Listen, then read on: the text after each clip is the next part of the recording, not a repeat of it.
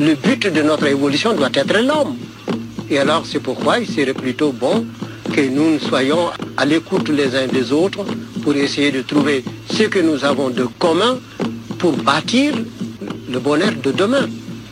Et dans tout ça, l'homme doit être l'objectif principal. Parce que toute réalisation qui ne fait pas le bonheur de l'homme est un long feu. C'est comme on tire à la cible et puis on rate le but. Bonjour à tous et bienvenue dans Afrotopique, le podcast de Génération Afrotopia qui s'interroge sur ce que sont les défis de l'Afrique et du monde et les manières d'y répondre. On aborde les enjeux contemporains depuis les Suds en général et les mondes africains en particulier, car ce sont à la fois les sociétés qui subissent le plus fortement les destructions générées par le modèle occidental et en même temps celles qui lui résistent le mieux. Parce que penser le présent à partir de l'Afrique monde est radical, cette radicalité est peut-être ce qui nous permettra de voir clair, de penser clair et d'entendre dangereusement, afin de nous rendre capables de réinventer le monde, nos manières de l'habiter et nos manières de nous relier. Dans chaque épisode, on reçoit un invité qui développe des idées ou des initiatives qui nous permettent de nous approprier un enjeu culturel, idéologique, écologique, économique, politique ou encore épistémologique afin d'alimenter nos réflexions et nourrir nos imaginaires pour entamer la fabrication d'un présent radicalement différent. Dans cet épisode, on rencontre Françoise Vergès et on explore les racines profondes du désordre de notre monde contemporain. Impossible de penser l'extractivisme, la fracture nord-sud, les mécanismes de la fabrication de la déshumanisation et le capitalisme sans remettre au cœur de l'analyse le système d'exploitation absolue que fut l'esclavage colonial européen, dans son livre intitulé L'homme prédateur, Françoise Vergès arrache la question de l'esclavage colonial à la sphère morale, voire à la case raciale dans laquelle elle est souvent enfermée. Elle remet l'esclavage colonial et ce qu'il a produit au centre de l'analyse historique et politique de nos sociétés et développe une critique forte et radicale de nos systèmes et de la mondialisation qu'il a configurée. Dans cet entretien, on parle également du présent, de la manière dont s'actualise le colonialisme, parfois au cœur de nos vies, et de la façon dont on pourrait renouveler la réflexion sur ce qu'est la colonisation aujourd'hui, afin de déployer de nouveaux imaginaires pour nous en défaire. Bonne écoute. Françoise Vergès, bonjour. Bonjour. Pour vous présenter un petit peu, vous êtes politologue, féministe décoloniale. Vous avez été professeur titulaire de la chaire Global South à la Fondation Maison des sciences de l'homme. Vous avez également été présidente du Comité national pour la mémoire et l'histoire de l'esclavage et plus récemment, vous êtes cofondatrice du collectif Décoloniser les arts et vous avez publié de nombreux ouvrages. Oui. Donc vous vous êtes particulièrement intéressée à la, question de l'esclavage et de, de sa centralité euh, dans notre histoire contemporaine et de ce que permet de, de penser la figure de l'esclave et le phénomène esclavage. Et avant de commencer à nous engager dans toute votre euh, trajectoire intellectuelle, j'aimerais que vous nous, vous redisiez un petit peu ce qui vous a conduite à vous intéresser et à vous engager sur ces sujets, esclavage, colonisation, puis décolonisation des imaginaires, et quelles sont les questions qui ont habité votre trajectoire intellectuelle et militante? Oui, alors euh, il faut peut-être pour moi commencer par le fait que j'ai euh, l'île de la Réunion, quoi, qui est mon île et mon archive, et que là, quand je grandis, c'est une île qui a été absolument modelée par l'esclavage colonial. Donc c'est l'esclavage colonial qui m'intéresse, c'est-à-dire celui opéré par les Européens. Cette île n'était pas habitée, les Français la colonisent et importent euh, des esclaves de Madagascar, de l'Est de l'Afrique, mais aussi d'autres pays du, du pourtour de l'océan Indien. Et quand je grandis, cette question n'est jamais soulevée à l'école, mais jamais, jamais on en parle. Et en même temps, si vous voulez, bon, moi je grandis dans une famille de militants anticolonialistes et féministes, et il était clair que tout le centre de l'île porte des noms malgaches, c'est-à-dire les noms des esclaves marrons qui se sont échappés, euh, femmes et hommes, et qui ont donné leur nom à ces, à ces espaces. Et ces espaces étaient nommés ainsi, mais personne ne vous expliquait pourquoi ça s'appelait Simandef, Silaos, Dimiti, Lanchin, Salazie, qui sont des mots malgaches, certains voulant dire celui qui ne court pas la tête, celui, euh, qui échappe à l'esclavage, donc des, traductions très fortes donc d'une empreinte de liberté sur cette île esclavagiste. Et tout le pourtour de l'île, toutes les, villes portent des noms de saints catholiques. Hein, Saint-Paul, Sainte-Marie, Sainte-Suzanne, Saint, bon, Saint-Leu, Saint-Louis, etc. Et donc cette question, moi, mes parents m'avaient expliqué pourquoi.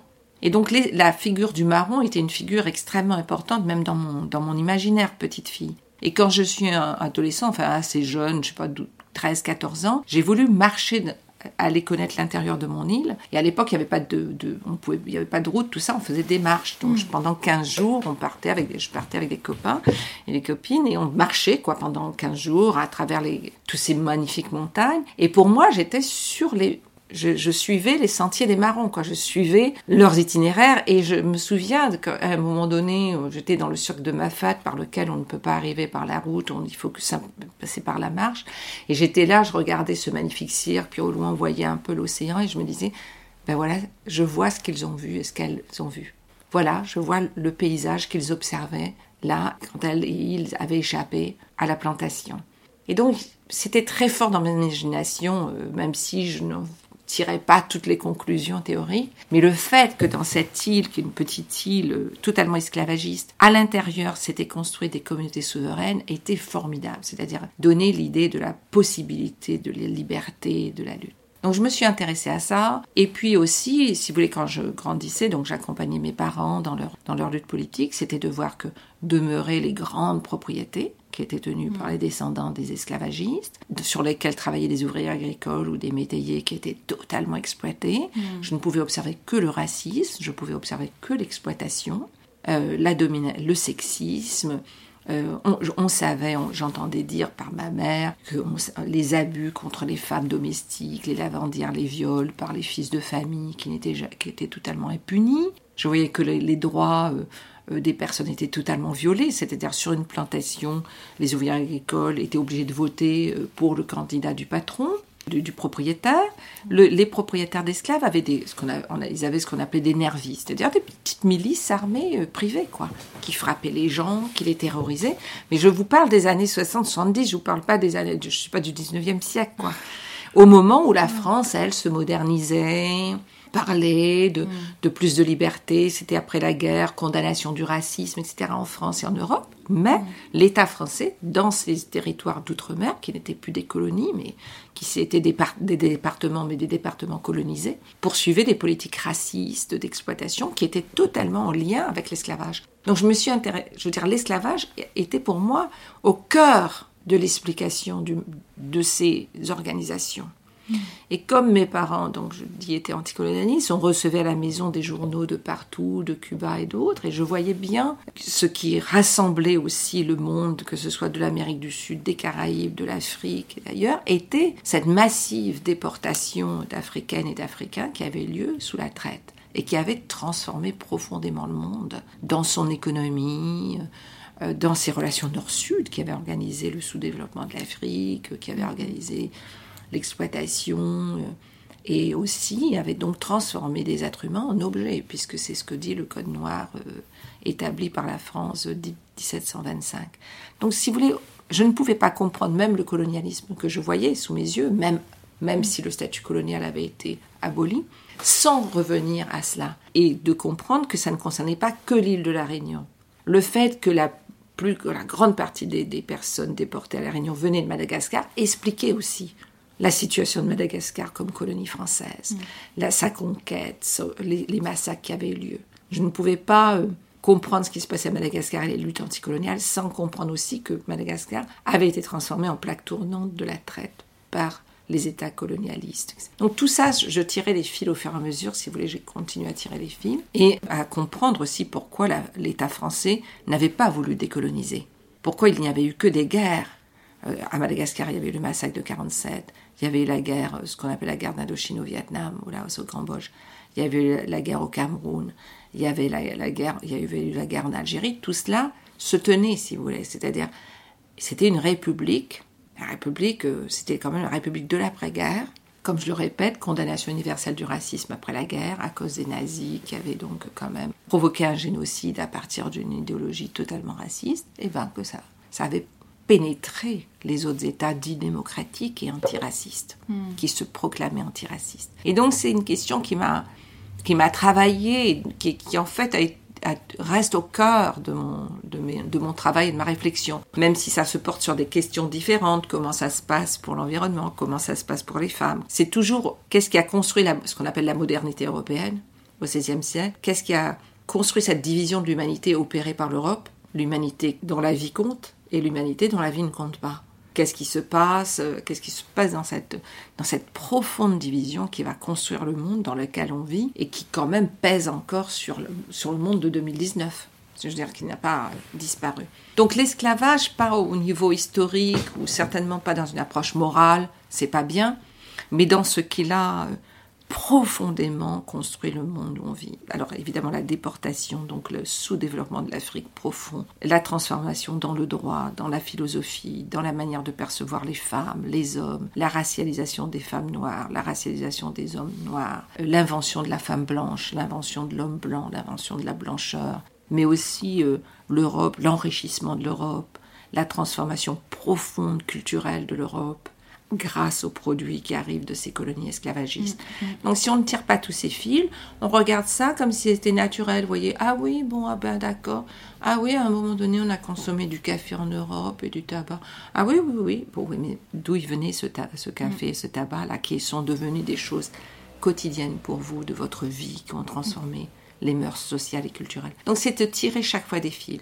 Donc ne pas prendre l'esclavage comme un moment historique passé, en ça, oui, il peut être étudié hein, avec ses faits, ses, moments, ses tournants, mais aussi comme euh, euh, fondement, comme, comme, oui, comme, terre, comme matrice du monde actuel et de la position de l'Occident.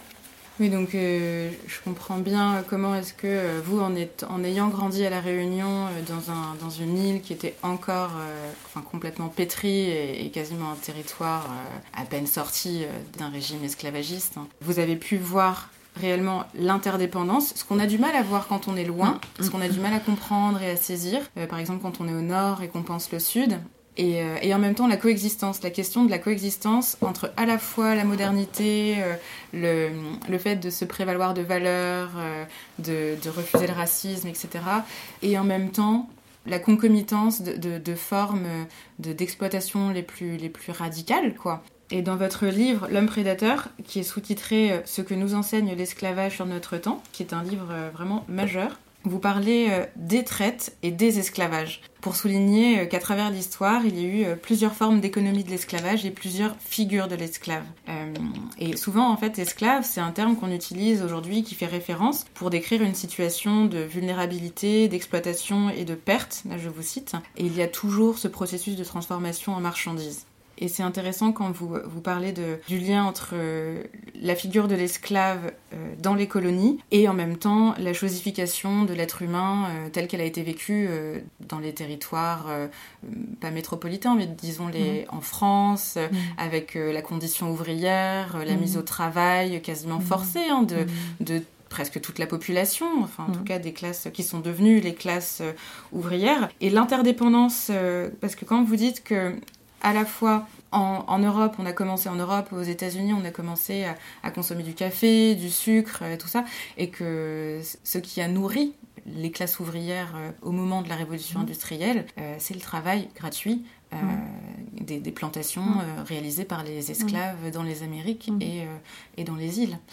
Ce que ça permet de penser, cette idée, c'est que la, la, mentalité, vous parlez un peu de la mentalité du consommateur qui est apparue à, à cette époque-là, euh, au moment où euh, bah, les ouvriers commencent à accéder mm. à euh, quelques produits qui étaient considérés mm. comme du luxe, à partir du moment où on arrive à avoir une main-d'œuvre complètement exploitée, complètement esclavagisée, qui produit gratuitement, on peut produire en masse mm. des produits qui vont se déverser dans, les, dans les petits îlots de richesse qui sont devenus bah, les pays du Nord, avec le coton, le tabac, le sucre, et que la mentalité de consommateur, c'est quelque chose qui a contribué à pacifier la classe ouvrière, vous le dites très bien, et que quelque part on peut, on peut, on peut entrevoir euh, la figure du consommateur comme une, une petite, le, premier degré du propriétaire, quoi.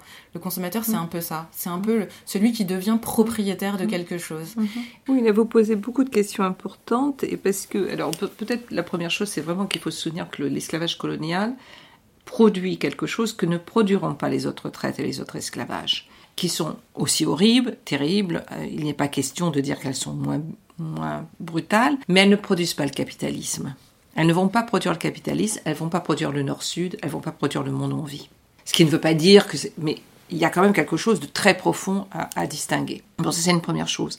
Euh, la deuxième chose, c'est vrai. Alors, si vous voulez, cette pacification, on pourrait dire, de la classe ouvrière occidentale, alors on, on doit la voir à plusieurs niveaux. Les féministes marxistes européennes ont toujours dit, si vous voulez, que la réussite du capitalisme, c'est de diviser les, chaînes de production, de reproduction, elles, disent, en deux chaînes. Il y a celle euh, où les ouvriers produisent les marchandises qui vont être vendues, et la production, reproduction à la maison, où la femme du prolétaire s'occupe de lui, lui fait à manger, lui lave sa chemise, etc., s'occupe des enfants. Et donc, euh, qui se produit euh, au 19e siècle beaucoup. Et elle voit ça. Mais les féministes noires ont tout de suite ajouté, mais où, où sont les, esclaves dans votre histoire? Hmm. Où sont les esclaves qui, qui, quand même, parce que même les produits, qui, les, les, usines ont été aussi faites pour transformer les matières premières qui venaient des colonies. Notamment quand on parle du sucre, on oublie que l'État français a interdit le raffinement du sucre dans les colonies. C'est-à-dire qu'en fait, les grands propriétaires d'esclaves, ils, ils, exploitaient leurs esclaves pour produire le sucre brut. Et puis le sucre brut partait en France. Et toutes les raffineries, elles étaient en France. Hmm. Donc là, on voit qu'il y avait une classe ouvrière ici qui, qui, a travaillé, certainement exploitée, mais quand même moins exploitée, n'est-ce pas? Quand on voit sur les, les, les sais pas, l'industrie textile, le coton d'où il vient, enfin, etc., etc., quoi, si vous voulez. C'est-à-dire que, que le tabac transformé ici, c'est-à-dire que là-bas, la colonie produit du brut, si on peut dire. Donc, c'est l'exploitation. Et donc, il n'y a pas d'industrialisation. C'est le niveau un peu, bon, il y a quand même des usines, les moulins, tout ça. Il y a une, première forme d'industrialisation quand même. C'est pas, c'est pas, mais ça ne va pas plus loin qu'un certain niveau. Et c'est la France. Donc la France va profiter, donc va aussi une technicité qui va se développer ici, une classe ouvrière qui va demander euh, de meilleures conditions. Parce que la classe ouvrière est surexploitée en Europe au début de la révolution industrielle. C'est les descriptions, c'est carrément le, le Des bannes industrielles. oui, c'est vraiment. Espérance de vie 35 à 40 oui, ans. Oui, les femmes meurent dans les ateliers, les enfants travaillent. Incroyable. Oui, c'est la description de, de, la classe ouvrière anglaise par Friedrich Engels. Mais ce qu'on oublie, c'est que, en même temps, le, meilleur être de cette classe ouvrière va se faire à la fois par leur lutte, évidemment, mais leur lutte aussi, les réformes qui vont être faites, elles peuvent être faites parce que finalement l'État surexploite ailleurs. Parce qu'il faut bien que quand même ça marche tout ça. Donc euh, les grandes, par exemple l'industrie textile en Angleterre, va se développer avec à la fois premier temps surexploitation, deuxième temps possibilité de syndicalisation, meilleures conditions de travail et de vie, sur la destruction de l'industrie du coton et du, tissage en Inde. Hmm. Donc les grandes luttes que va entamer Gandhi contre ça. C'est-à-dire qu'en fait, le coton va venir de l'Inde pas du tout euh, transformé, hmm. et il va être transformé en Angleterre. Donc, si vous voulez, il y, a, toute une chaîne qui se passe ainsi. Euh, pour les femmes, c'est la même chose aussi. Donc, d'une femme, euh, d'une part, dans les colonies du travail domestique et de, et de nourrice fait par les femmes noires, ou lavandière, ou le cuisinière, enfin, et donc dégageant du temps. Et ce temps qui est dégagé en Europe au XVIIIe siècle, c'est un meilleur, je veux dire, la vie s'améliore en Europe. Et si au XVIIIe siècle, vous avez donc des femmes philosophes, des féministes philosophes qui parlent des droits des, du droit des femmes, de l'égalité, ce temps qui s'est dégagé, c'est aussi grâce à l'exploitation des colonies et des femmes esclavagisées. Si je ne regarde ce qui s'est mieux passé en France, que quand même il y a des choses qui se passent, je ne vois pas le rôle que les colonies ont joué dans ce mieux-être. Donc je dois toujours regarder comment l'exploitation du Sud contribue à la richesse, à l'enrichissement, même des classes les plus exploitées en Europe et en Occident. Mm. Comment chaque fois. Et comment s'effectuera le blanchiment de la classe ouvrière. Le fait que la classe ouvrière en, en Occident va finalement se concentrer sur des luttes pour elle, et donc des améliorations réelles, tout à fait importantes, mm-hmm. mais sans solidarité avec les ouvriers exploités des colonies. Même par exemple dans la, dans la colonisation post-esclavagiste, si on regarde l'Algérie par exemple ou le Vietnam, au Vietnam les, travailleurs dans les plantations d'EVA, ils étaient surexploités, les, les, Vietnamiens, mais ça profitait quand même, même aux petits colos blancs là-bas. Puis ça profitait aux, industries Michelin, etc. Mm. en France et même là-bas. Donc chaque fois, si on ne voit que le mm. produit ici de la consommation, ce que je trouve dans mon magasin, si vous voulez, que je, bon, alors voilà, ah bah tiens, j'ai du café ou j'ai un pneu pour ma voiture. Mm. Bon, parce tout ça est très bien, mais si je ne regarde pas, mais d'où vient ça, d'où il vient, d'où vient la matière première, où ça a été transformé, où ça a été vraiment finalement produit, et donc le, finalement le produit fini que moi j'achète, je ne comprends, je ne vois que le produit fini. Je ne... Alors je peux dire, bon ben voilà quand même, ben c'est un peu cher, tout ça, et puis je vois peut-être les ouvriers exploités en Occident, Mais je ne vois pas d'où viennent les matières premières. Mm-hmm. Je ne vois pas d'où s'est passé toutes les surexploitations qui permettent à cette classe ouvrière occidentale de quand même s'améliorer et aussi d'obtenir plus de... Je veux dire, le développement technique va plus se faire en Occident que, que dans les colonies, où ça va rester à ce niveau. Mm. On sait bien qu'au moment des indépendances, en général, que ce soit les colonies, parlons pour de la France, de ce qu'on appelait l'Afrique de l'Ouest, ou de ce qu'on appelait l'Indochine, Madagascar, pratiquement pas d'ingénieurs, pratiquement pas de techniciens. Oui, le but, ce n'était pas de, transformer sur place et de créer de la valeur euh, économique euh, sur place. Oui, aucun développement. Je veux dire, ce n'est que de l'exploitation, ce n'est que... Je de l'extraction, en fait. Que de l'extraction. Donc la, la, question de l'extractivisme auquel s'intéressent tous les, euh, tous les écologistes aujourd'hui, elle commence avec l'esclavage colonial. Le corps, le, le corps des Africains déportés devient... C'est un minerai, si on peut dire. Et d'ailleurs, c'est exploité jusqu'à épuisement, comme on, exploite une mine. L'expérience de vie, si on peut appeler ça, était très courte sur les plantations au départ, 8-10 ans. Rien. C'est rien. Et donc, on va en rechercher. Parce qu'on oublie que la traite négrière dure 4 siècles. C'est-à-dire que chaque année, des bateaux vont aller chaque mois chercher des Africaines et des Africains et les déporter dans les colonies d'Amérique, des Caraïbes et de l'océan Indien. Chaque année des mois, après mois, des milliers de bateaux y vont et Et donc, dans les cales de ces bateaux, sont ces Africaines et Africains qui deviennent donc le minerai à exploiter au sens de, effectivement d'exploiter cette force jusqu'à son épuisement. Comme quand on creuse une mine d'argent jusqu'à ce qu'elle soit, il n'y a plus d'argent et on la ferme et on va ailleurs. Et on, on en ouvre une autre pour exploiter. Ben là, on allait, on les, on les a amenés, on les déportait. Il y en avait qui mouraient sur le chemin de la traite, qui les mouraient dans les baraquements, dans les bateaux négriers et sur les plantations ensuite. Mais on allait en rechercher d'autres. Et comme ils se battaient dès le départ, puisque dès le départ, dès le moment de la capture, les, les Africaines et Africains ont résisté. Donc il fallait aussi, c'était non seulement l'espérance de vie qui a été courte, parce que justement il y avait une exploitation, il y a une idée de personnes jetables. Mm. La source est infinie. Mm. On y va, on ira toujours là-bas, on en prendra. Mais en même temps, il y a ça, et puis il y a le fait qu'ils résistent, que ces gens résistent. Donc on n'en a pas autant qu'on voudrait parce qu'ils résistent à la capture, ils s'enfuient, ou ils se battent, ou ils se suicident, on le sait, ou ils se battent sur les bateaux, euh, enfin ils se jettent à la mer, euh, dans les plantations ils marronnent, ils se rebellent, ils s'empoisonnent, ils empoisonnent des maîtres, enfin ça n'arrête pas.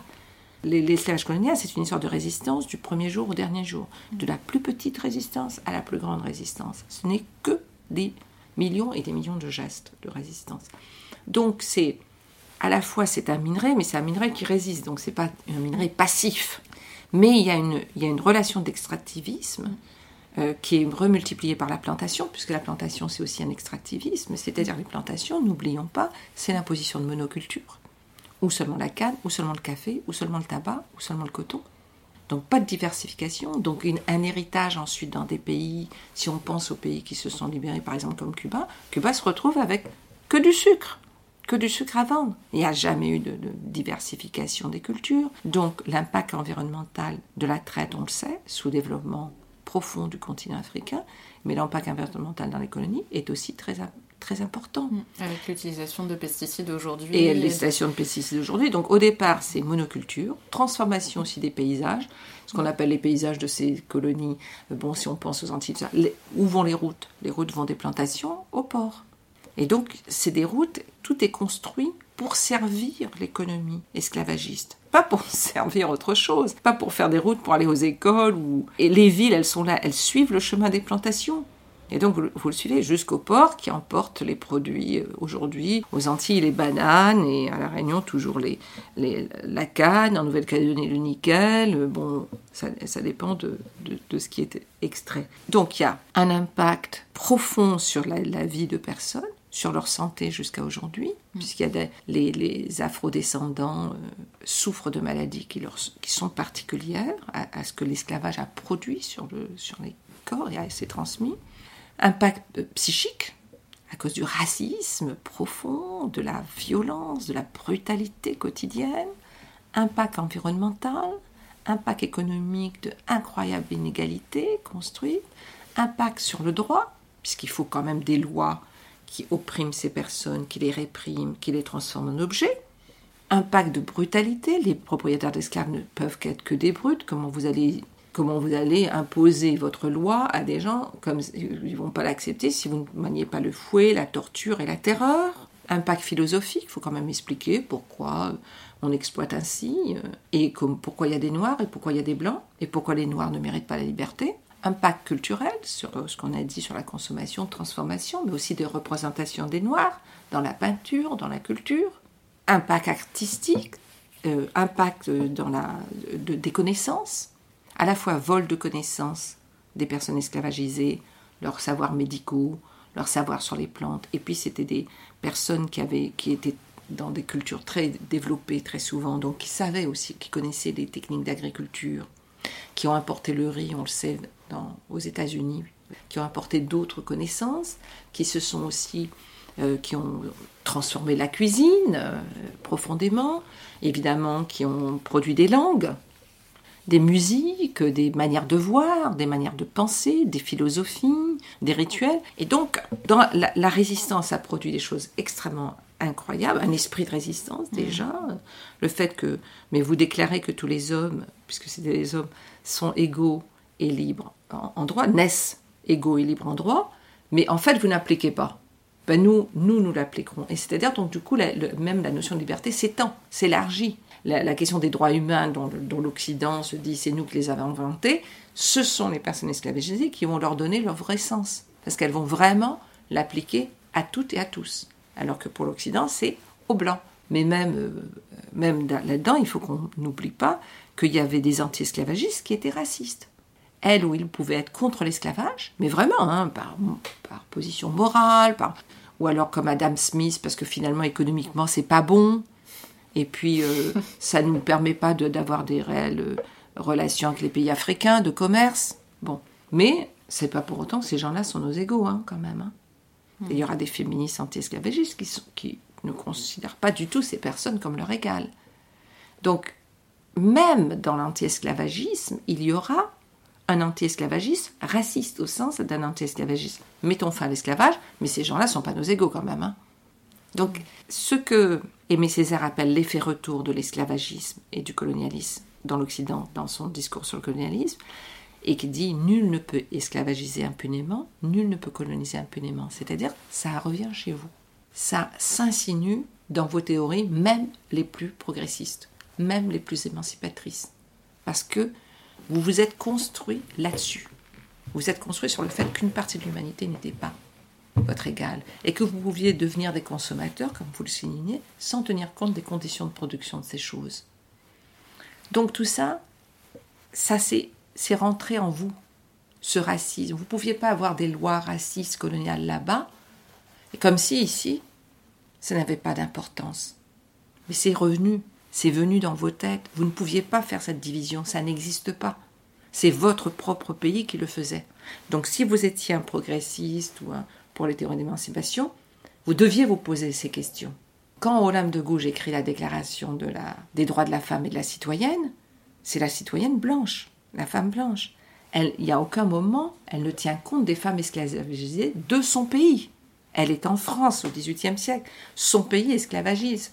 Oui, ça pose vraiment la question de, comment est-ce qu'on fait pour euh, sortir de, ce principe de pensée qui consiste à bah, faire des cases, euh, faire euh, des catégories et, qui rend incapable de penser réellement l'humanité, quoi. Oui, c'est long, ça prend du temps hein, pour le pouvoir. Ces inventions de qu'est-ce que c'est qu'être européen, qu'est-ce que c'est qu'être blanc. Donc cette idée de supériorité raciale, de suprématie de l'Occident, il faut le mettre en place, voyez? Il faut diviser les opprimés. Il faut casser toute idée de solidarité chaque fois. Et donc aux opprimés blancs, aux opprimés de, l'Europe, leur finir par leur dire mais vous êtes blancs quand même, donc vous avez quelque chose en plus. Hein. Ce qu'on voit aujourd'hui dans toute l'Europe vis-à-vis des, citoyens européens qui ne sont pas blancs et chrétiens, ben, ils ne seraient pas complètement heureux, euh, les mêmes citoyens égaux. Donc ça s'insinue profondément. On ne tient pas suffisamment compte de la manière dont c'est travailler chaque fois. Il faut chaque fois rappeler aux Européens qui sont blancs et supérieurs. Enfin, cette idée de supériorité, cette, illusion de la supériorité raciale. Quand je dis il faut chaque fois le rappeler, c'est que par exemple, alors là je saute au présent, hein, je saute au contemporain, quand on voit en France euh, à chaque moment qu'il y a une histoire du voile, comme on voyait par exemple pour les hijabs de course, tout ça, vous voyez de la droite à la gauche, enfin de la gauche, même parfois de l'extrême gauche à l'extrême droite, une alliance. Une alliance. La communauté française se reconstitue. Ah non, mais nous sommes français, nous. Hein. Donc nous sommes contre la soumission de la femme, tous, hein, de, l'extrême gauche à l'extrême droite. Hein. Là, on est tous français. Là, là si vous voulez, il n'y a plus de division, il n'y a, plus de, a, pas de distinction politique. Oui, besoin de faire corps et de, de, trouver, de changer, de trouver un autre ennemi. Voilà, le corps, le corps, là, il y a tout d'un coup une communauté de corps, une communauté, vous voyez, qui transcende même donc les divisions euh, politiques. Là-dessus, on se retrouve. Et donc, on réinvente chaque fois, on, refait dire aux Français Ah non, mais attendez, euh, parce que au cas où vous aurez oublié, on reconstruit cette communauté blanche, chrétienne, qui serait pour l'égalité des femmes et des hommes. De la même manière qu'on fabrique de la racisation tous les jours, on fabrique aussi du blanc tous les jours je puis dire. Vous voyez, il faut quand même chaque fois, euh, par les blagues racistes, par les publicités racistes, par les déclarations racistes, chaque fois par la violence en toute impunité contre les, jeunes noirs les jeunes arabes, par tout ça, c'est chaque fois de dire ils sont pas comme nous, vous savez quand même tout à fait. Vous voyez? Donc chaque fois, euh, il y a une constante fabrication des autres inassimilables, hein, qui seraient les noirs, les arabes, les roms, et à l'intérieur de ça, les trans, les, travailleurs du sexe, les travailleuses du sexe, etc. Il y a aussi une fabrication constante, une refabrication constante de ce que serait la communauté française nationale. À travers ces nous, c'est ça. Et on le voit qui transcende les, euh, les divisions politiques. Donc on reconstruit cette communauté. Bien sûr, c'est des gens qui ne vous parleront pas du fait que la majorité des, des travailleurs à temps partiel sont des travailleuses que les femmes racisées occupent les postes les plus bas dans, partout dans les, dans les travaux les plus pénibles, etc. etc. Là, tout d'un coup, l'égalité des femmes et des hommes, ça se pose sur une histoire de, de hijab, quoi, de course. Mais ce que je voulais dire par là, ce que je voulais souligner, c'est que il faut qu'on pense à comment se fabriquent les blancs, comment eux-mêmes se fabriquent tout, tout, le temps, quoi. C'est-à-dire que le blanchiment, c'est aussi un processus important. Il faut diviser. Donc, il a fallu blanchir la classe ouvrière il a fallu blanchir euh, un peu ce que Franz Fanon dit dans Peau noire, masque blanc. Lui, il analyse les Antillais qui veulent devenir français. Donc ils veulent, ils ont une peau noire, mais ils veulent se mettre le masque blanc, s'assimiler, parce que finalement, être blanc, ça serait appartenir à cette communauté qui serait la communauté désirable, parce que c'est là qu'il faut aller. Au lieu de dire, mais cette communauté blanche est une fabrication fondée sur le racisme et l'exploitation, dont je ne veux pas en faire partie. Ils ont déjà intériorisé. Voilà. Beaucoup trop intériorisé. C'est intériorisé. Puis euh, voilà, c'est elle, qui, cette communauté blanche. N'oublions pas, hein, le blanc se construit sur une beauté qui serait naturelle. Il serait naturel. Les femmes blanches seraient naturellement belles, naturellement euh, en possession de la raison, de la connaissance, de la science, de la beauté. Les, les femmes noires esclavagisées seront construites pas comme des femmes. Donc quand on parle de genre, c'est pas du tout universel comme, euh, comme notion. Oui, tout ça, c'est beaucoup de mythologie, beaucoup de, de, constructions qui, qui, ont, qui ont une fonction. Hein, qui, qui, ont une fonction, et qui sont avec nous aujourd'hui. Hein. Si vous voulez, ce que je veux dire, c'est qu'il faut vraiment reprendre les analyses de ces fabrications sur un plan très large. Il faut voir comment l'économie n'est pas séparée du politique, qui n'est pas séparée du culturel, qui n'est pas séparée du social, qui n'est pas séparée de, la construction des genres, qui n'est pas séparée de la construction de sexualités différentes.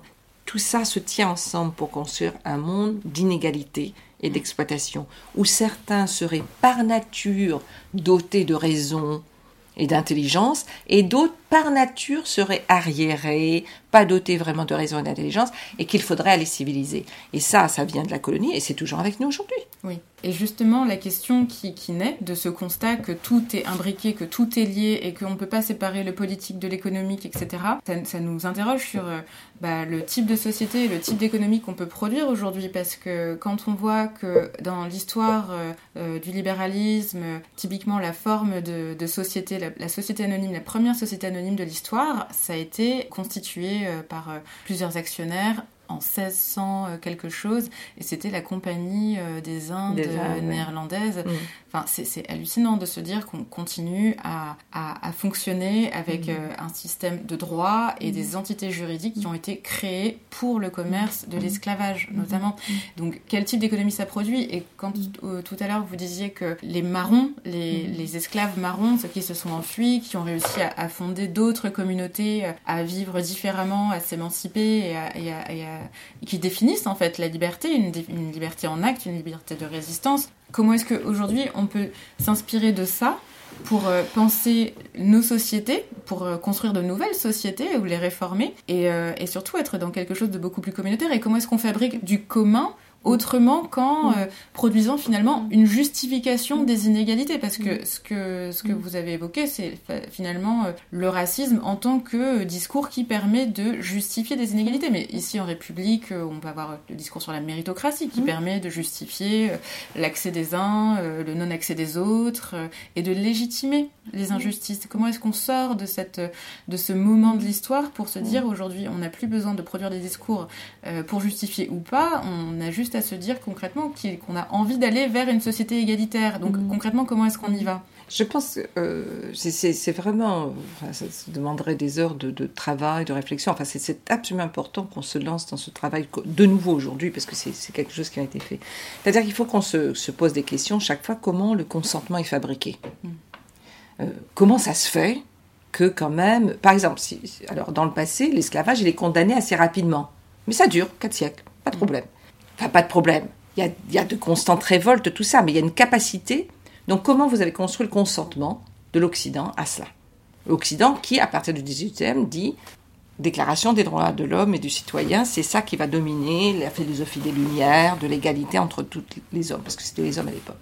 Donc, comment vous avez effectivement constamment cette double chose? Donc, comment vous avez un discours qui, euh, qui, se, qui prétend égalitaire, et une naturalisation de l'exploitation la plus totale et du racisme. Donc il faut que vous qu'on comprenne comment ce consentement se fabrique.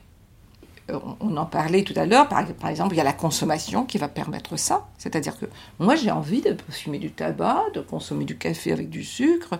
Des bon, alors, euh, tous les, des vêtements. Donc, si tous les matins, je dois me poser la question, mais d'où ça vient? Est-ce que je ne suis pas en train d'exploiter? Mais non, mais vous comprenez, moi, j'ai besoin de vivre. C'est un peu, si vous voulez, parfois, quand je discutais, je dis aux gens, bon, le pétrole, c'est la destruction aujourd'hui de pays entiers. Le Nigeria est détruit par la, question du pétrole. Les gens sont d'une pauvreté. L'Angola est en train d'être détruit. Tout le, pétrole est une, est une découverte terrible dans certains pays. Et en même temps, euh, vous allez me dire, enfin je disais ça quand j'étais en France, je parle français, j'ai dit les Français pourraient me dire, oui mais moi j'ai besoin de ma voiture pour aller déposer mes enfants à l'école et pour aller travailler. Et pour aller travailler pour justement nourrir ma famille. Et si je n'ai pas ma voiture, je fais quoi moi? Bon. Donc, chaque fois que je, fais le plein d'essence, je ne vais pas me dire oui, alors c'est en train de détruire euh, entièrement euh, la baie euh, de Lagos, c'est, ça fait que les enfants, etc., ça détruit, c'est la pollution terrible, c'est en train de mm. détruire la planète. Bon, ça a complètement profité à des monarchies totalement dictatoriales. Bon, non, mais moi je ne peux pas penser à ça. Là, j'ai besoin de faire le plein de, mon, de ma voiture pour aller travailler. Donc, on est pris dans un réseau, comme ça, dans des chaînes d'exploitation, de surexploitation. Donc comment on sort de ça? Donc la première chose, c'est cette, cette dépendance qui est fabriquée, que nous avons à un système d'exploitation générale et de destruction de la planète. La deuxième chose, donc, c'est cette naturalisation aussi. C'est-à-dire qu'en fait, cette chaîne d'exploitation dans laquelle on est prise, elle est... Bah oui, mais c'est comme ça. Hein. Je veux dire, euh, au fur et à mesure, la fin du XXe siècle, ça a été... Mais il n'y a pas d'alternative. Il n'y a hmm. pas d'autre alternative. C'est vous envoyez, regardez, toutes les autres alternatives ont échoué. Vous, les socialistes, tout ça, ça a échoué. Hein. Regardez en Afrique, toutes les tentatives, ça s'est terminé dans des dictatures terribles, etc. Donc, vous voyez, voilà. Donc, il n'y a pas d'autre solution. Donc, une espèce de naturalisation, il n'y a pas d'alternative. La fameuse phrase de Margaret Thatcher, il n'y a pas d'alternative au capitalisme. Bon.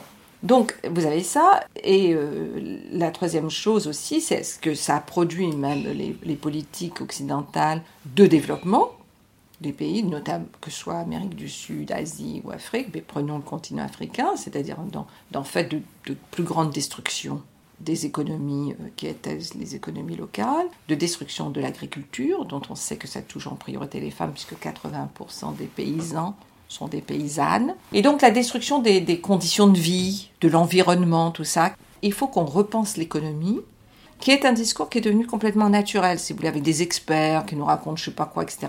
Mais l'économie, c'est ma vie de tous les jours. C'est pas des espèces de grands discours sur je sais pas comment ça circule là, où je comprends même pas la moitié de ce qu'on me raconte et tout. Non, c'est la destruction des conditions de vie chaque jour de, de millions de milliards de personnes dans le monde. C'est ce qu'a fait l'agro-business, c'est-à-dire la destruction environnementale, la destruction de communautés paysannes, l'imposition des pesticides, des insecticides, des engrais, des ceci et de cela, la production de choses dont on n'a pas besoin parce qu'il faut qu'on mange des cerises en décembre euh, en Europe, la vaste destruction environnementale, donc agrobusiness, euh, l'industrie, toute l'industrie des biens de consommation, oui, qui vient du pétrole d'ailleurs. Qui vient du pétrole, tout le plastique dont on a besoin partout, les, les, piles dont on a besoin partout qui sont donc destructives, euh, toute notre économie de nouvelles technologies qui sont associées, mais en même temps qui sont le monde qu'on nous construit dans lequel on vit, vous voyez.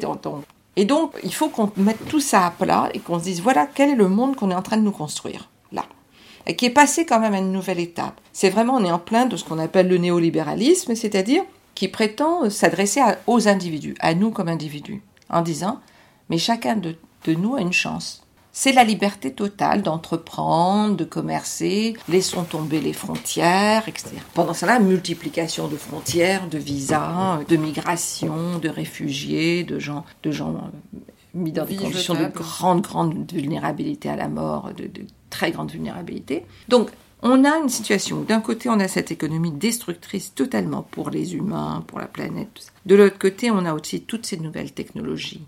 Et vous avez aussi tout le développement des industries de surveillance. Vous avez toute la militarisation des sociétés aussi de la mise en ordre. Vous voyez par exemple, quand je dis la militarisation, mais si on pense au Brésil, les milices armées, la, mm. police armée, euh, la Chine c'est toute la surveillance, les États-Unis aussi toute la surveillance qui se, qui se déploie. Grâce à la fabrication euh, politique de la peur, de cette rhétorique, de, voilà. du besoin de sécurité. Du besoin de sécurité, de la construction en enclave, les villes dans le sud sont beaucoup d'enclaves. Hein. Là, vous avez les générateurs pour avoir de l'électricité, de l'air conditionné, tout ça, un peu de verdure. Et puis à côté, euh, rien. Pas d'eau, pas d'eau propre, pas d'eau courante, pas de ramassage d'ordures, euh, pas d'électricité, euh, les pollutions, tout ça. Et donc, on a un monde qui émerge là, qui est un monde où tout ça se tient ensemble. Si vous voulez, on peut pas, je ne peux pas penser à la misère sans penser la destruction de l'environnement de ces personnes qui vivent. C'est plus simplement qu'elles vivent dans des bidonvilles, c'est que de la, vie, la vulnérabilité à la mort s'accentue à cause de ces constructions. Donc pour nous, euh, pour revenir à votre question sur l'économie, l'économie redevient importante comme un, comme un lieu d'écrasement idéologique, c'est-à-dire d'adhésion à une idéologie. Vous n'avez plus besoin d'adhérer à l'Occident, vous adhérez au néolibéralisme. Regardez ce qui se passe en Inde ou ailleurs. Beaucoup d'anti-occidentalisme d'une certaine manière. On n'a pas besoin de l'Occident. Il n'y a pas à eux de nous donner des leçons. C'est fini, ça. Donc, si vous voulez, même les, le rôle que vous pouvez jouer Paris, Londres, New York, s'affaiblit. Les gens ne vont plus nécessairement faire leurs études ici, même des mm. choses comme ça, parce que d'autres endroits proposent. Hein, et puis on peut, on peut aller apprendre à être ingénieur euh, à Mumbai, on n'a pas besoin d'aller à Londres. Bon. Donc il y a quelque chose comme ça qui quand même se, se, défait un peu, avec un profond sens aussi de la, du monde africain, du monde sud-américain. Mais le néolibéralisme, par contre, il est partout. Oui, donc c'est cette matrice aujourd'hui qu'il s'agit de, de réussir à, à démanteler et en même temps, euh, à la fois individuellement et collectivement, de produire les résistances d'aujourd'hui. De produire les résistances, parce que, oui. Parce que simplement en faisant nos courses, en allant, euh, en mettant du gasoil dans nos voitures et en ayant euh, une vie somme toute normale et banale, en réalité, on... mais oui, mais sauf que la banalité, elle est destructrice aujourd'hui. Absolument destructrice. Nos modes de vie en Occident sont devenus... Le, mode de vie partout, hein, parce que vraiment, si vous voulez, ce qu'il y a... Il y a encore des villages... Oui, non, non, quand je dis partout, c'est que aussi un des phénomènes qu'on doit, qu'on doit aborder, c'est qu'il y a beaucoup plus un développement de ce qu'on appelle une classe moyenne et de milliardaires ailleurs. Même si le pouvoir financier reste concentré dans les mains des occidentaux, des banques occidentales, des grands financiers, ou que les immenses fortunes aujourd'hui, les GAFA, sont plus importantes que des États. Il y a des hommes, Bezos, Gates, qui sont plus riches que des, États, entièrement des États. complètement. Bon. Donc, ils sont encore aux mains, aux mains des Blancs. Mais donc, on a on a cette situation qui est nouvelle, qui est un peu peut-être ce que vous disiez aussi quand, au départ, quand il y avait les compagnies des Indes, hein, qui étaient très puissantes plus puissantes que les royaumes, que qui les ont, rois. Qui ont permis de, qui ont créé des infrastructures dans lesquelles on évolue encore. Les compagnies d'assurance, les banques, le système Absolument. bancaire, tout ça Tout est le système ce- d'organisation euh, financier, euh, bancaire, d'assurance qui s'est mis en place au XVIe siècle est toujours avec nous. Donc, on a à la fois une structure euh, vieille, euh, enfin au sens euh, donc euh, mise en place par l'Occident, avec des nouvelles, euh, des nouvelles conditions, pourrait dire des nouveaux éléments, parce que euh, il y a quand même des choses qui ont changé, quoi. Je veux dire, on n'est pas, on n'est pas au XVIe siècle. Et donc, on doit observer, c'est-à-dire qu'on est comme pris dans deux temps, dans deux temporalités une assez ancienne qui a posé les bases de ça, et puis sur laquelle s'ajoute euh, quand même ce que les nouvelles technologies ont fait, notamment dans la vitesse, quoi, la, vitesse avec laquelle les finances circulent, tout ça. Il faut, il faut repolitiser la question de l'économie, il faut la réinvestir à partir de positions de féministes du Sud, de, de- de- vraiment le réinvestir. C'est pas, on peut pas laisser ça aux hommes, on peut pas laisser ça comme si c'était un truc de mathématiciens et d'ingénieurs. Ouais. Non, c'est quelque chose qui a un, un impact sur la vie, c'est un discours idéologique. Et qui est plus important que, enfin, je veux dire, qui est aujourd'hui plus important que le discours de développement qui a quand même euh, fait faillite, plus ou moins, euh, enfin, pratiquement. Alors que le discours, le- vraiment le succès, si je puis dire, du néolibéralisme, c'est d'avoir insisté sur la question de l'individu. Donc, euh, c'est plus, on vous c'est en fait, vous pouvez, hein, vous pouvez devenir un super banquier, un super investisseur, un super, un millionnaire, tout ça. Rien ne vous empêche, finalement, votre genre, votre race ne devrait plus être des obstacles. Avec ce, ce que ça a de séduisant comme idée que c'est notre liberté, le choix, euh, et euh, d'être dans un espèce de mythe comme ça, euh, comme si on ne, voilà, on ne s'autorise que de nous-mêmes. Nous Voilà. sommes, J'ai plus besoin d'être occidentalisé. J'ai pas besoin de parler français ni anglais. Je peux continuer, mais je peux devenir un grand banquier ou un grand financier ou un grand investisseur ou un milliardaire sur des choses parce que finalement j'ai compris que le langage, le vocabulaire, enfin la langue, le- la philosophie de cela me permettait de sortir d'une de ce de ce à quoi on m'avait euh, mis, dans, ce- dans ce quoi on m'avait mis. Vous n'êtes qu'un homme noir, vous n'êtes qu'une femme noire, vous ne pouvez pas. Non, mais je peux. Mm, C'est un nouveau discours de la libération, en Oui, en quelque sorte, qui se fait passer pour un discours de la libération, mais qui est simplement euh, l'ouverture, en tout cas euh, de, de principe, à tous de, de la possibilité de- d'exploiter les autres et de fabriquer sa propre richesse. Alors d'un côté, on, on peut se dire oui, enfin finalement, donc il y a quand même quelque chose de l'Occident qui, qui s'efface idéologiquement. hein. C'est comme si le modèle occidental avait trouvé la manière de coloniser en dehors de ces discours de colonisation d'avant ou de son, de son côté, euh, nous on sait ce qui est bon pour vous, euh, le développement ou ceci, cela, ou, la colonie ou ceci. Ce capitalisme néolibéral a trouvé un discours qui dit mais nous on s'occupe pas de ça, ça nous intéresse pas. Mais vous avez même le président de la République actuelle qui peut vous dire mais moi ça m'intéresse pas, c'est pas mon histoire, moi je suis né après tout ça. La colonisation est un crime contre l'humanité, je suis d'accord. Et je mène une politique totalement néolibérale. Hmm.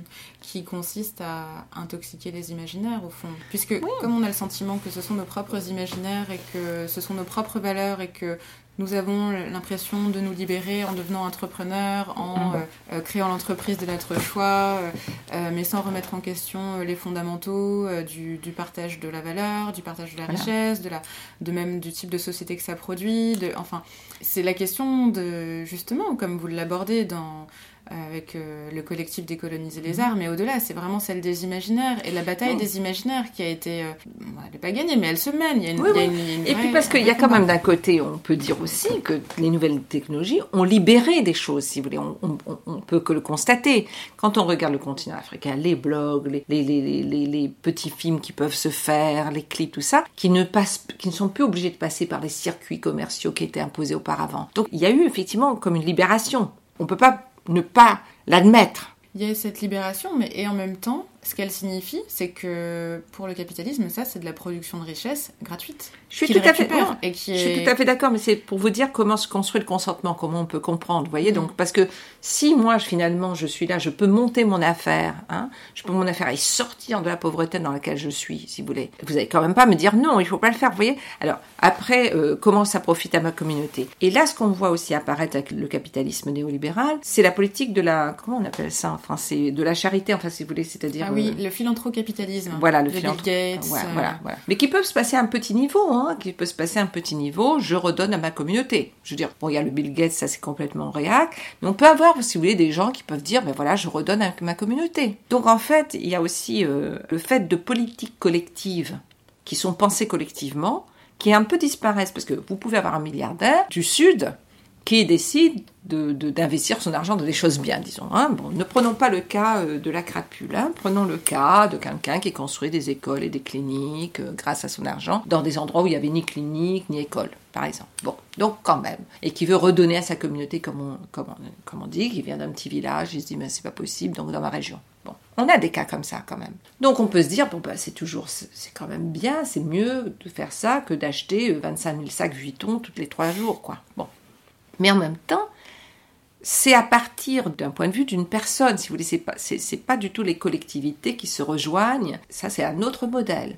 Les personnes qui se rejoignent en communauté pour construire des coopératives, euh, enfin ce qu'on appelle des coopératives, enfin des, d'autres formes justement de, euh, de se regrouper, de, se, de mettre des forces ensemble, autonomes, autonomiser des grands circuits et des impositions des grands circuits, réussissant à construire un rapport de force pour être pour protéger quand même, bon pas être complètement souverain parce qu'on est dans un monde trop interconnecté, mais quand même de protection. Qui vont par exemple, on peut voir ça au Burkina Faso, puisqu'on parle du continent africain ou ailleurs, hein, des communautés de paysannes qui se mettent ensemble pour dire là non, nous on va pas fonctionner comme ça, on va pas produire comme ça. Vous voyez?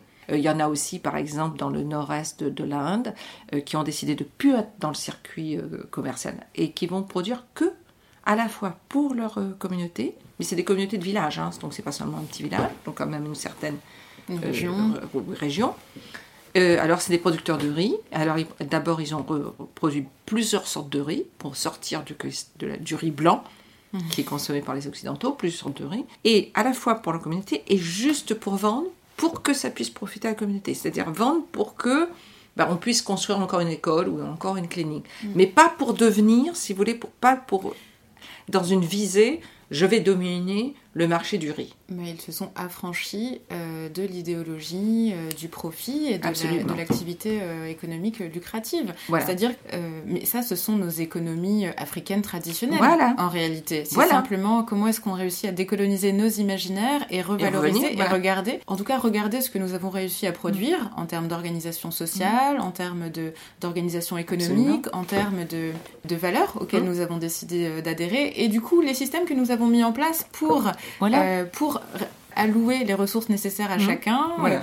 euh, sans produire d'inégalités. Mhm. En fait, on a de formidables Il y a de formidables. Moi, je me souviens dans le, dans, dans le sud de, de l'Algérie, quand, je vis en Algérie, dans les, dans les oasis, le système des, des comme on appelle des peignes, si vous Moi, voulez, pour faire. Ah bon, alors il y a de l'eau qui arrive dans les oasis, et alors, euh, bon, l'eau arrive comme ça, et puis alors, comme on dit, c'est comme des peignes, si vous voulez, dans, le- dans le sol, comme ça, et donc euh, ça fait des petits canaux, et les petits canaux, ça distribue également l'eau à tous les champs.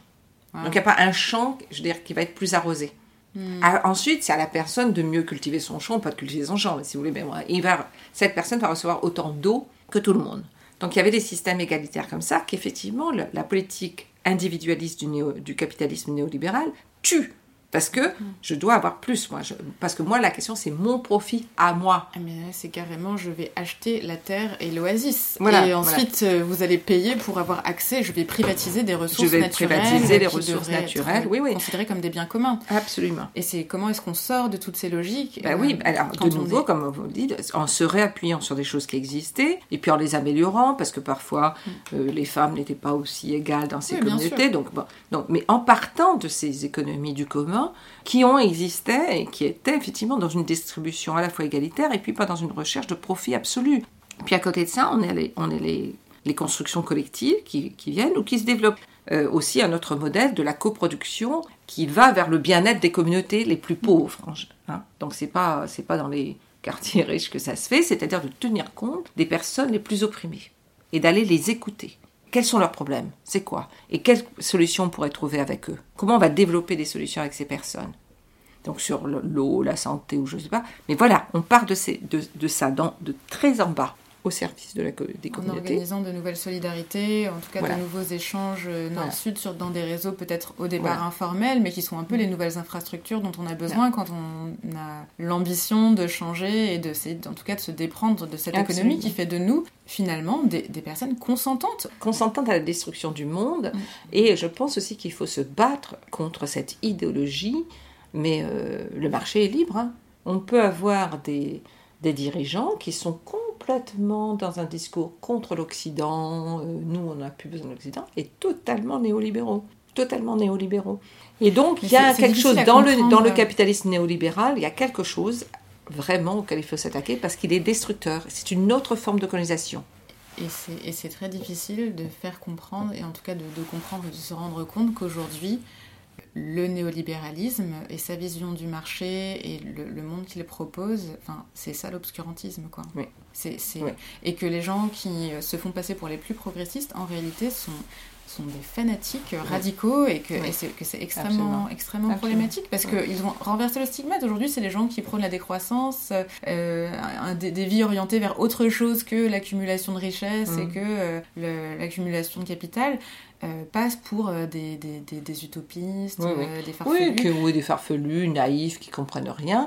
Parce que si vous voulez, je pense que ce qui est un peu difficile dans, nos combats, c'est qu'il y a quelque chose du profit, du profit individuel, où il faut trouver un discours et un imaginaire qui va avec, qui ne soit pas moral, vous voyez, qui soit pas non mais c'est pas bien, il faut penser aux autres, etc. Parce que là, les gens, ils vous disent non mais alors pourquoi moi je devrais penser aux autres hein, les, les, autres, ils pensent pas à moi, vous voyez. Donc l'égoïsme. Quelle est la politique décoloniale contre l'égoïsme? Comment on va que l'égoïsme, en fait, contribue à la colonisation. Si vous laissez plus seulement euh, ce qu'on dit euh, les, anticolonialistes des années 70 qui ont compris beaucoup beaucoup de choses, mais ils ne vivaient pas sous le néolibéralisme, ils vivaient sous la ils combattaient la domination occidentale, coloniale et l'idéologie de développement. Aujourd'hui, on est dans un autre dans une autre configuration. Parce que l'égoïsme, comme vous le disiez, euh, aujourd'hui, ça s'est réinvesti sous la notion plutôt d'individualisme. Et que, et que c'est très difficile de lutter contre, contre cette idée. Peut-être que nous, ce qu'on peut opposer à, cette idée, c'est celle du collectif et de la communauté, parce que c'est la, enfin, des traditions du Sud, des de nos cultures du Sud, euh, de penser euh, non pas le développement individuel, mais collectif et collaboratif, coopératif, en tant qu'autre imaginaire, et de proposer une autre vision de ce que c'est qu'une bah, qu'une vie réussie ou qu'une bonne manière de vivre ensemble. Euh, les imaginaires doivent porter là-dessus. Doivent porter là-dessus, de, aussi de rappeler, si vous voulez, parce que cet individualisme, c'est une illusion. Parce que personne ne vit tout seul. Hein. Aucun être humain ne vit tout seul. Et puis surtout, tout le monde fait la même chose. Oui, tout le monde fait la même chose. Non, mais en plus, cet individualisme fort, on a quand même besoin des gens. D'abord, même si je réussis mon business, là, ben, je vais quand même exploiter les gens. Je veux dire, j'ai besoin que les gens achètent mon produit ou je sois séduit par mon truc parce que je vais pas réussir. Je veux dire, ma réussite se repose sur la dépendance des gens à mon produit. Parce que si personne n'achète mon truc, euh, je vais pas réussir. Hein. Bon. Donc, y, a, Et puis, cet individu. Et puis, de toute façon, aucun être humain ne vit seul, même, comment dire, euh, en dehors de l'économie, nous sommes des êtres sociaux. Donc il faut ramener ça, si vous voulez, ce qui fait société, puisque quand euh, Thatcher, toujours, il n'y a pas d'alternative, elle disait aussi... La société n'existe pas. il n'y a que des individus. Et ça, on oublie la force que ça a eu. Ça a été les débuts de ce capitalisme néolibéral. À côté des, des think tanks qui développaient le discours néolibéral, de l'individualisme, enrichissez-vous, enrichissez-vous, il y a eu aussi le développement de la psychologie euh, personnelle, hmm. c'est-à-dire euh, euh, libérez-vous en vous. Donc la libération n'était plus collective, vous voyez Oui, puis indépendante des structures, du monde dans lequel on vit, de, la, de, la, société, de la dynamique des rapports. c'est vraiment tout se passe au niveau intérieur. Du bien-être, voilà, du bien-être personnel. Hmm. Et ça, il y a eu des études surtout en anglais là-dessus. Il y a eu un développement, mais de fondation financée d'études, mais un énorme financement de ces études sur la question personnelle, la psychologie personnelle, avec tout ce qui est rentré ensuite dans le monde des affaires, mais je sais pas, moi-même employé de banque, on va passer un week-end ensemble pour développer l'esprit d'équipe et blablabla. Et donc, euh, une psychologie pour la pacification, pour l'apaisement. En fait, faites du yoga, de la méditation, mangez mieux, tout ça, et ça ira mieux. Bon, pendant ce temps-là, vous continuez à travailler pour le capitalisme, le profit, l'exploitation, mais votre vie interne, votre vie euh, personnelle, euh, elle est mieux. Vous n'avez pas ce mécontentement que les gens avaient. Il faut pas râler tout le temps, etc. Positiver. Il faut positiver, exactement. Et donc, ça aussi, si vous voulez, donc on a eu une, une, un, un assaut, si vous voulez, une contre-offensive contre les idéologies d'émancipation, tout ça, qui étaient des, des idéologies collectives dans les années 70. On a eu une contre-offensive qui est venue de plusieurs endroits développement de consommation, offre plus large que jamais, quoi. En quelques années, c'est pas possible. Cette idée d'incroyable choix que je peux avoir, vous voyez, donc on m'a donné comme ça l'idée d'une capacité pour moi de liberté de choix. Donc ce développement de la consommation, de l'offre, il y a eu le développement de cette psychologie personnelle, de voilà, de pacification de soi, et puis euh, de l'individualisme. Et puis en fait, ce discours qui a visé à, à rendre l'individu quelque part à la fois, lui donner plein de choix, mais le rendre responsable. Ouais. Euh, De sa le rend- exactement, le rend complètement impuissant et euh, le limite énormément dans ses capacités d'émancipation et de refaire Ouais. collectif parce qu'aujourd'hui, bah, typiquement, pour s'engager euh, et essayer de faire en sorte qu'on ait des, modes de, des modes de consommation, une société orientée vers Mm. le, déro- le zéro déchet par exemple, Mm. on va culpabiliser le consommateur du truc. En fait, c'est-à-dire que ça devient le. Bah, cette figure de l'individu euh, est rendue responsable Oui, et vous en êtes même temps, on lui coupe les bras pour Voilà. agir euh, parce que Vous êtes bah, responsable de votre bien-être, tout ça. Et puis alors, par exemple, le, le management de vos détritus. Mais pendant ce temps-là, la surproduction, il n'y a pas de problème. Il y a trop. Alors en même temps, cette surconsommation fait travailler des gens dans des conditions terribles, mais en même temps, on les fait travailler. Le capitalisme libéral a, a réussi là, vraiment la, la globalisation. Pas au sens simplement de s'étendre sur la Terre, mais de toucher tous les aspects de notre vie. Psychique, notre imagination, la manière dont on regarde, la manière dont on écoute, la manière dont on sent, la manière dont on perçoit le monde. C'est une colonisation profonde. Et donc, il faut renouveler notre réflexion sur ce que c'est que la colonisation. C'est plus simplement la conquête de terre. et de manière d'y résister aujourd'hui. Voilà. Et de manière, c'est pas la conquête de terre, etc. C'est même plus l'imposition de, de langue. Hein. Ils s'en foutent que vous parliez. Oui, euh, c'est les valeurs ce qui compte. Parce que si globalement, euh, on se parle dans toutes les langues, mais que c'est les valeurs, au fond, euh, ce sont les imaginaires qu'on partage. Mais qu'est-ce que ça peut me faire si vous êtes même, je sais pas, vous savez pas si vous êtes femme ou homme, vous êtes trans, que vous, je sais pas, teignez les cheveux en rouge, que vous rasez la moitié de la tête, euh, je sais pas, euh, ceci, cela. Si vous consommez, Ouais. si vous participez, toute cette sphère de, de la construction de l'identité et de, et de sa différenciation euh, a complètement euh, est devenue une sphère dans laquelle les gens s'investissent et Mm. se construisent et se, énormément et Mm. se- s'investissent beaucoup au détriment d'autres sphères en fait qui sont complètement délaissées et qui Ouais. euh, qui pourraient être celles qui sont agissantes en réel- qui permettraient Oui. de transformer nos réalités. on sait, on sait. Alors, est-ce qu'on vit un moment comme ça et cette explosion de différenciation multipliée Déjà pour une personne, moi j'arrive même plus à parfois me retrouver, multiplier tout ça, va donner autre chose ou est-ce qu'on va en rester à de la différenciation qui différencie, qui différencie? Vous voyez, dans une constante comme ça, mais sans que ça, ça qu'à un moment donné, bon, bah alors, euh, voilà, moi je veux être comme ci, comme ci, comme ça, je me définis, ah, d'accord, ok, mais qu'est-ce que j'ai en commun avec toi? Mais est-ce qu'on a en commun de se battre contre le capitalisme néolibéral? Donc c'est les différenciations, d'accord, peut-être que c'est une libération par rapport à des normes qui ont été très rigides jusqu'à présent, très strictes, et que les êtres humains n'en peuvent plus, mais qu'à partir de cette, de cette possibilité de multiplier les différenciations, pourquoi pas, quel est le commun qu'on va, qu'on va construire à partir de ces constantes différenciations? Donc euh, la question n'est pas de revenir à des identités fixes, rigides, mais dans toute cette champ de différenciation-redifférenciation, quel est le commun qu'on va trouver? Bah, c'est une très bonne conclusion, je Oui, trouve. parce que là, Merci je vois. beaucoup, Françoise. C'était Afrotopique. La musique du générique est un extrait de l'album Par les damnés de la terre de Rossé. Et en introduction, vous avez entendu la voix d'Amadou en Pateba. J'espère que ce podcast vous a plu, que vous aurez envie d'en parler et de le partager autour de vous. À bientôt.